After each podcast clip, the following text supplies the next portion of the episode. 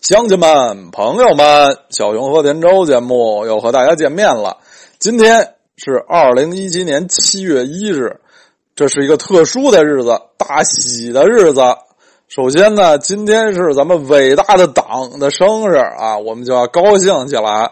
另外，今天还是香港回归祖国二十周年啊，两件大喜事红双喜牌乒乓球喜上加喜，我们就录制一期特别节目。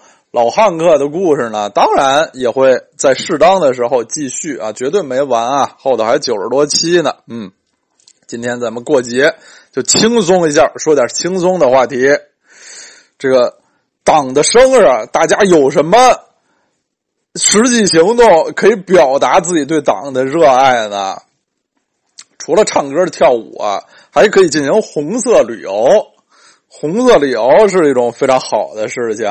因为啊，我国有好多这个红色旅游的景点这些年来呢，越来越多。星星之火可以燎原，在各地修的都挺好，挺干净啊，挺挺好。大部分都是免费的，大家大家去看一看咱们国家的历史、党的历史、军队的历史什么的，很长知识。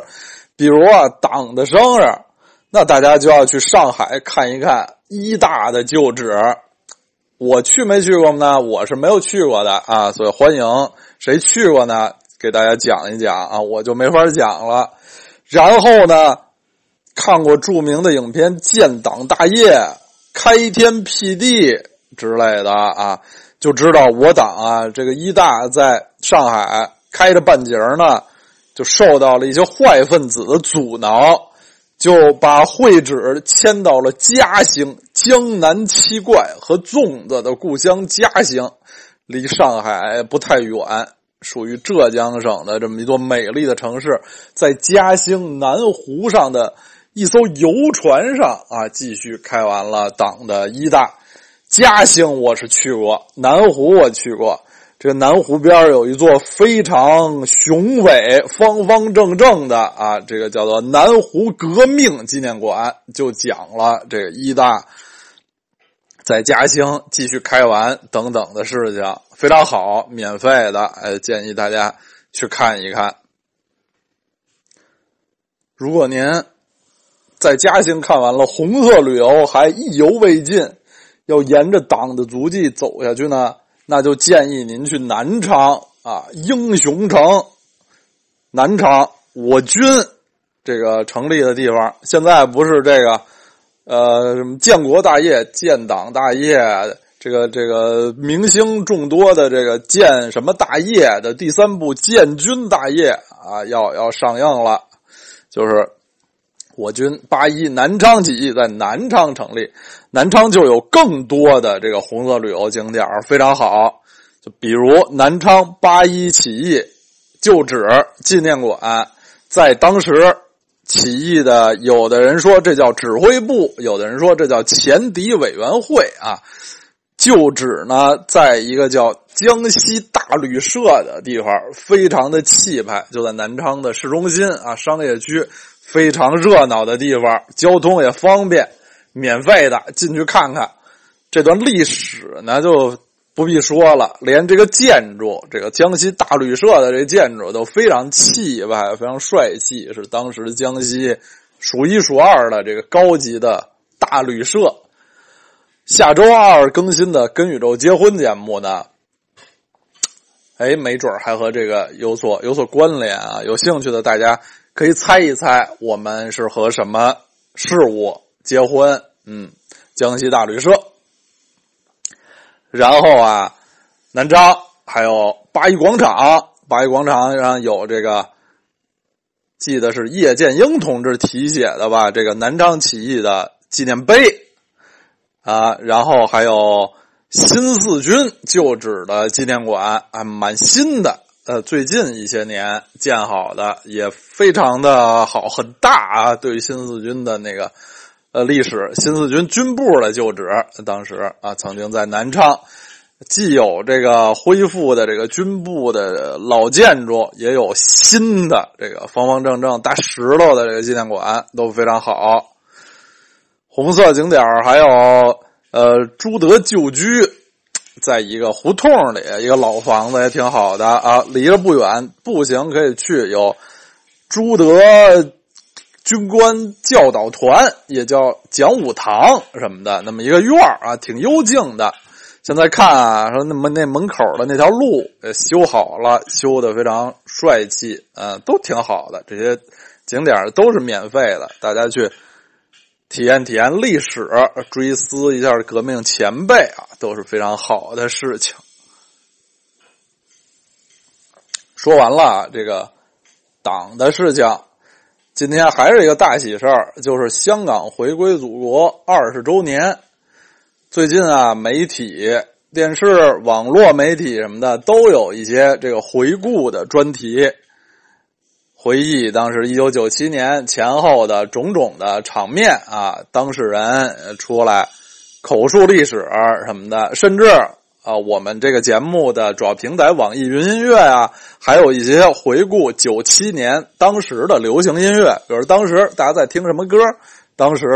一些现在已经是天王，或者当时根本就是天王级的歌手，当时他们九七年出了一些什么作品啊，都有呃挺有意思的。因为我们听众的这个年龄层啊，非常的呃覆盖面非常的广，有我的前辈啊长辈，也有呃根本就咱也不用客气了，就是我的晚辈啊，非常年轻的听众朋友，那非常年轻的听众朋友啊。就不一定经历过二十年前香港回归。那我呢，作为一位年富力强、风华正茂的这个中年女同志呢，就给大家介绍一下，回忆一下忆往昔峥嵘岁月稠。一九九七年的七月一号，我在干什么呢？当时啊，我是十九岁，上大二。九七年七月一号。大家一想，这七月一号还没放假呢，快放假啊，快放假，还没放假，还在学校学习。香港回归当然是从这个一年前，恨不得一两年前，就是全国大家最关心、最激动、最欢欣鼓舞的头等大事儿。那好像是从那个前一前一个暑假吧，恨不得就。开始筹备有一些唱歌、跳舞啊什么呃之类的一活动，最后就是那个七月一号那天，首都大学生大学生到天安门广场上去，有很多学校无数人去手拉着手，男男女女跳集体舞什么的啊，有这么一个活动。当时我因因为可能是。不太擅长舞蹈啊什么的，呃，还是什么的，反正就完完全就不记得这这事儿哈，就从来没有叫过我。呃，那天就回家了，回家看电视，看电视挺高兴啊。这个亚运村附近就安慧桥，呃，八十二中里头就放烟花，那天晚上就放炮啊，特别好看。结果非常不幸的呢。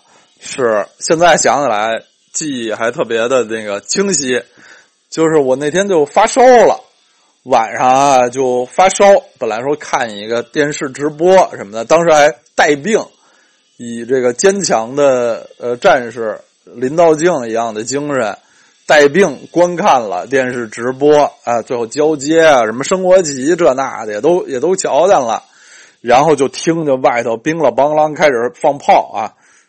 非常的五颜六色，色彩缤纷，非常带劲。但是很可惜，自己当时在发烧，嗯，没有能全身心的和全国人民一起蹦跳玩耍啊，略感遗憾。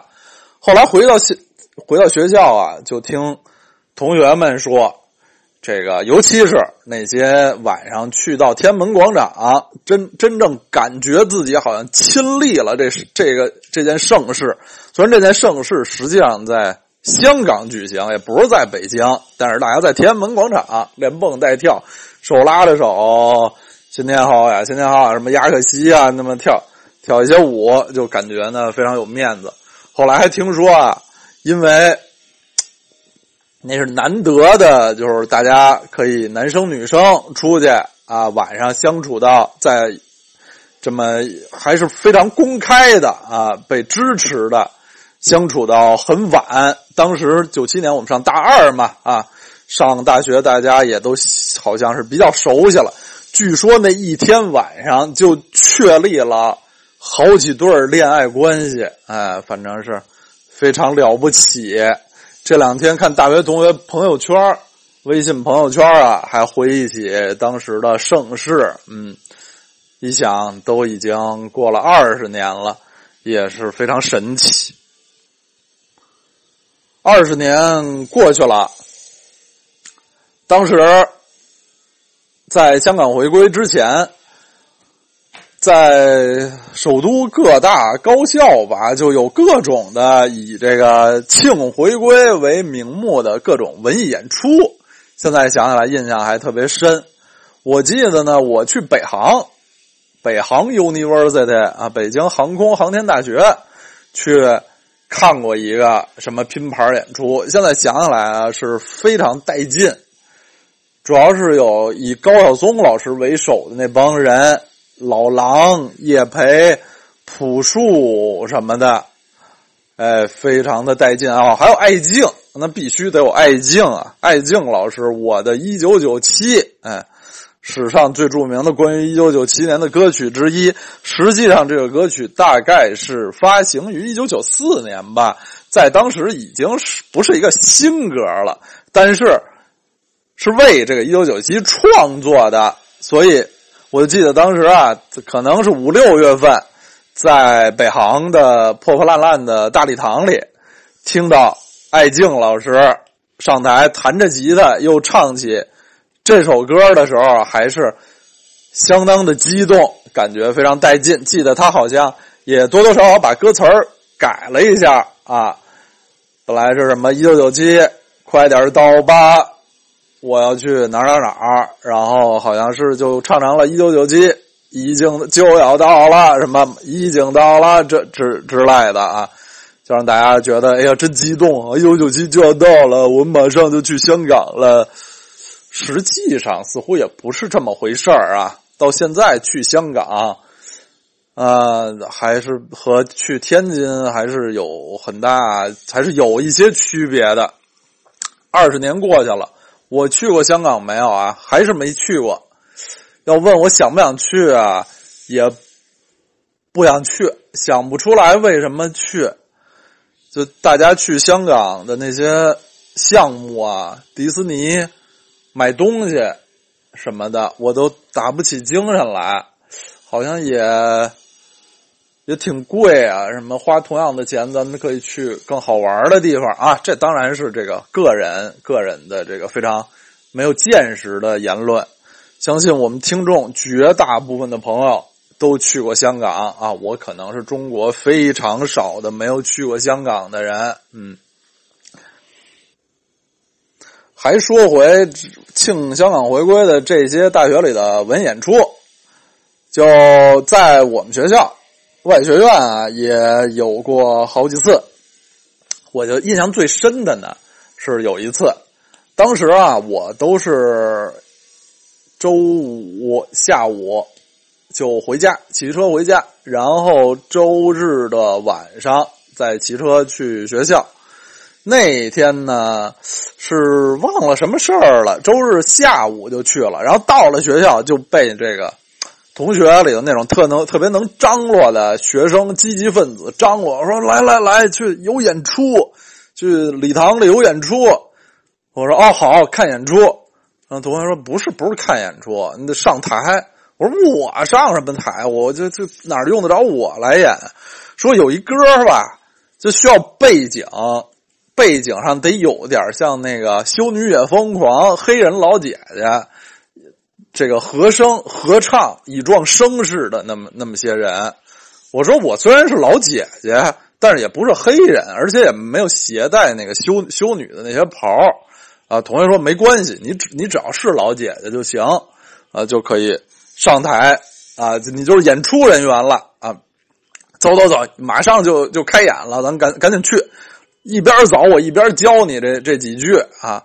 我现在还多少记得一点儿唱的那几句的旋律，什么不管什么多少什么困艰，就总的意思，不管多少艰难困苦，不管怎么怎么着，反正我们还是就回归了啊，我们就要回归，这么这么一个意思，那么几句啊，反正好像面前也没有话筒，大家就在后头手拉着手做这个风摆荷叶状摆动就可以了，然后就我们就去了大礼堂的呃。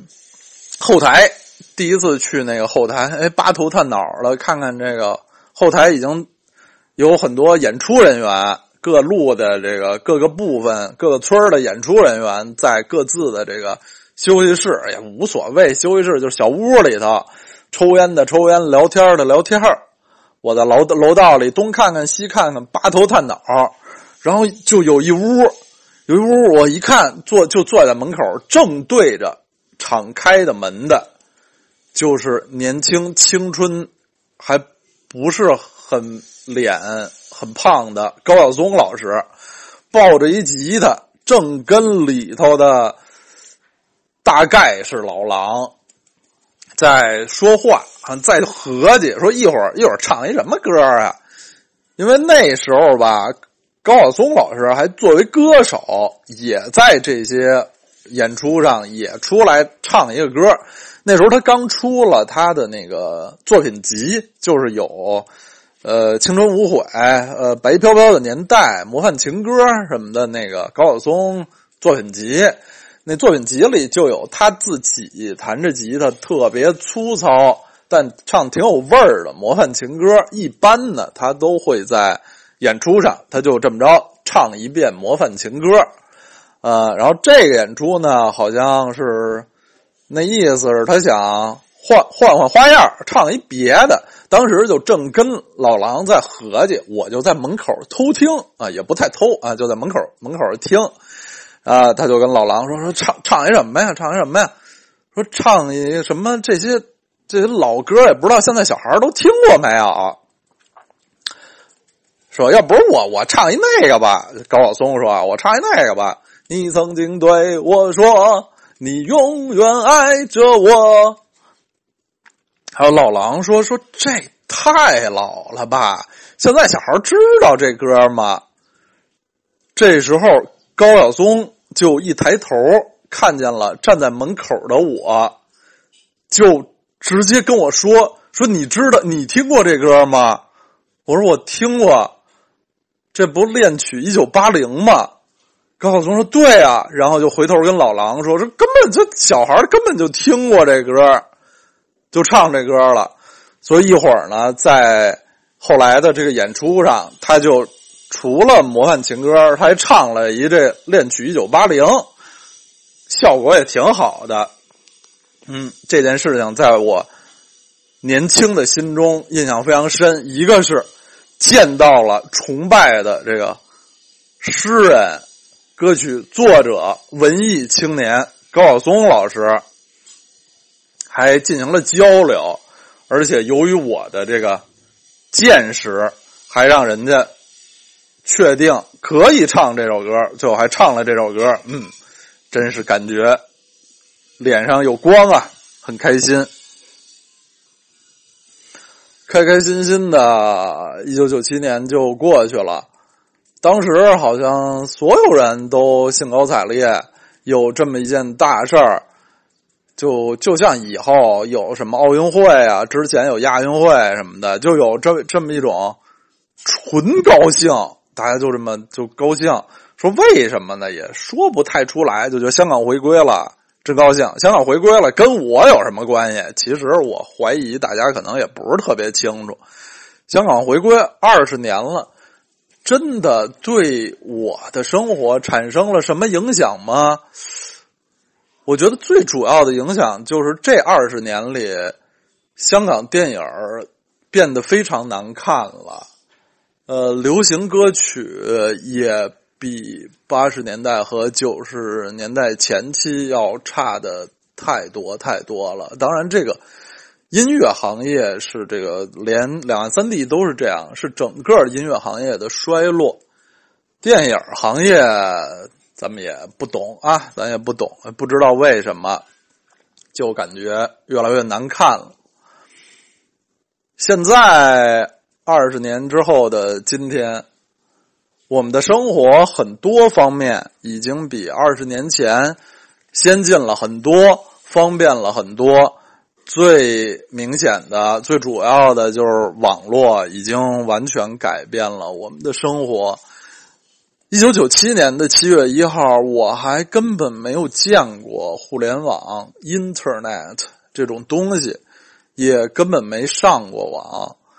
那时候根本没有手机啊，别说手机了，似乎也没怎么见过手机。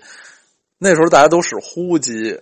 我自己也不拥有呼机，呃，更不能想象二十年后，大家拿着这么一个手机，智能手机就可以干无数的事情。就像我现在录这期节目，其实就是对着手机说，等上传之后，大家就可以用手机来收听。这些科技上的进步啊，是给大家的生活。带来了无数的方便，获取资讯啊带来了巨大的方便，眼界开阔了。我们可以看到、听到全世界的很多的新闻资讯、书刊、文章、报道什么的。九七年那时候，我虽然是学外语的。学校里、图书馆里，按说有一些呃英语的报刊啊、资料啊，但是我印象特别深啊。我当时去我们的那个订报刊，就有外文期刊的地方去借书，借出来的什么《读者文摘》（Reader's Digest），什么美国的杂志。都是一九七几年的，类似于一九七三年的装订的，还记记得记忆很深，用那种胶面的那个咖啡色、深红色的那个呃硬硬硬布装装订的非常好，都合订本儿什么六本订在一块儿，Reader's Digest，一九七三什么玩意儿就只能。借那个，当时是一九九七年，拿回家看的文章都是美国总统还是尼克松的时期呢。现在想起来也不是非常古老，二十年前资讯就能不发达成那样。大家想看到一本外刊，看到点外国的报纸是非常难的，别说这个音频的、视频的资料。这些在现在都完全不是问题了。新的技术带给了我们生活很多的便利，但是和二十年前相比，现在我们的生活就真的更好了吗？其实有些方面不光没有变好，其实是变差了。我们的生存环境。比如啊，就是大家都可以想象啊，不是一切都变得更好了。我们能获得现在的这样的生活，其实不是理所当然的，也是大家需要需要努力获取各方面的信息，不再人云亦云。能够自己独立的思考，这样说俗一点，生活质量才能更高，生活才能更美好。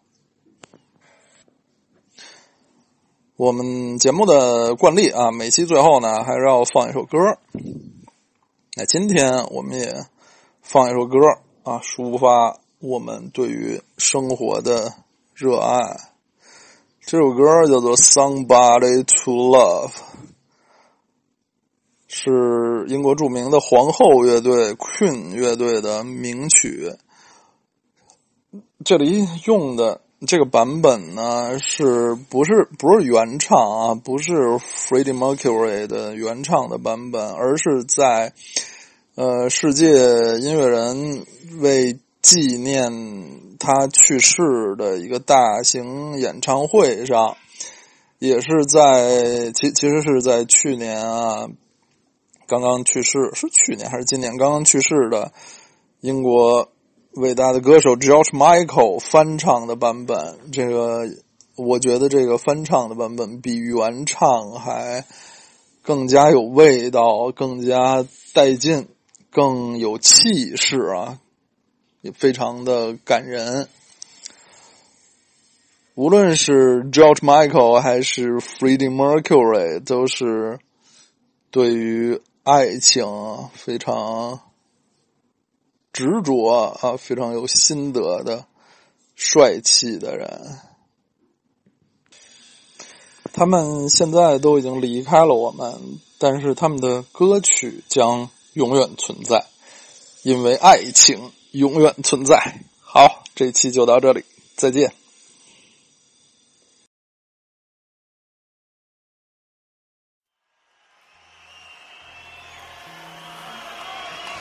Thank you very much. This song is one of my favorites. It's called Somebody to Love.